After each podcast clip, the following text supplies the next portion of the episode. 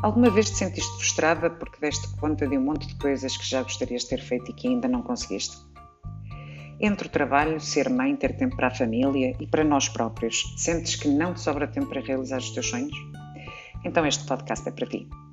Há muitos anos que treino e faço coaching e a minha missão é ajudar pessoas a alcançarem os seus sonhos. Por isso vou partilhar uma dessas histórias.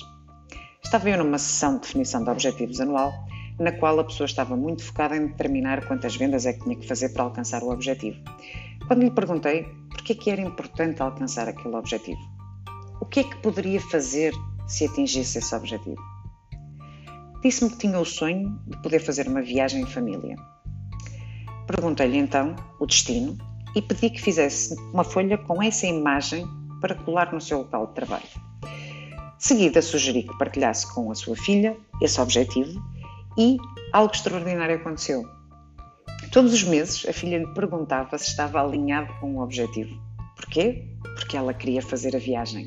E no final desse ano conseguiram efetivamente realizar o sonho. Aquilo que eu fiz foi, em três passos, ajudar a manter o foco nas coisas que verdadeiramente queria alcançar. E que passos foram esses?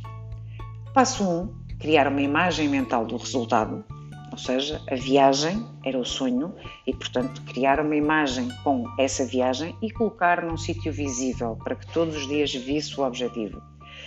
Depois, passo 2, definir um prazo. Estava definido, era para esse ano. Até ao final do ano tinha que conseguir alcançar esse objetivo. E o passo 3, que foi partilhar o objetivo com a filha. Para te ajudar, vou exemplificar estes passos com um outro exemplo. Se o teu sonho é seres uma excelente comunicadora, Imagina como te vais sentir quando conseguires falar para 400 pessoas.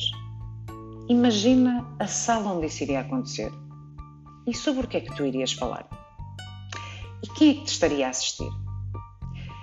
Depois de fazeres este exercício mental, vais procurar imagens que representem tudo aquilo que tu imaginaste e vais montar numa folha A4 que vais imprimir e colocar num local em que todos os dias olhes para ele. Ou então podes utilizar, por exemplo, como imagem de fundo do teu computador. E assim terminaste o primeiro passo. Agora vais definir um prazo.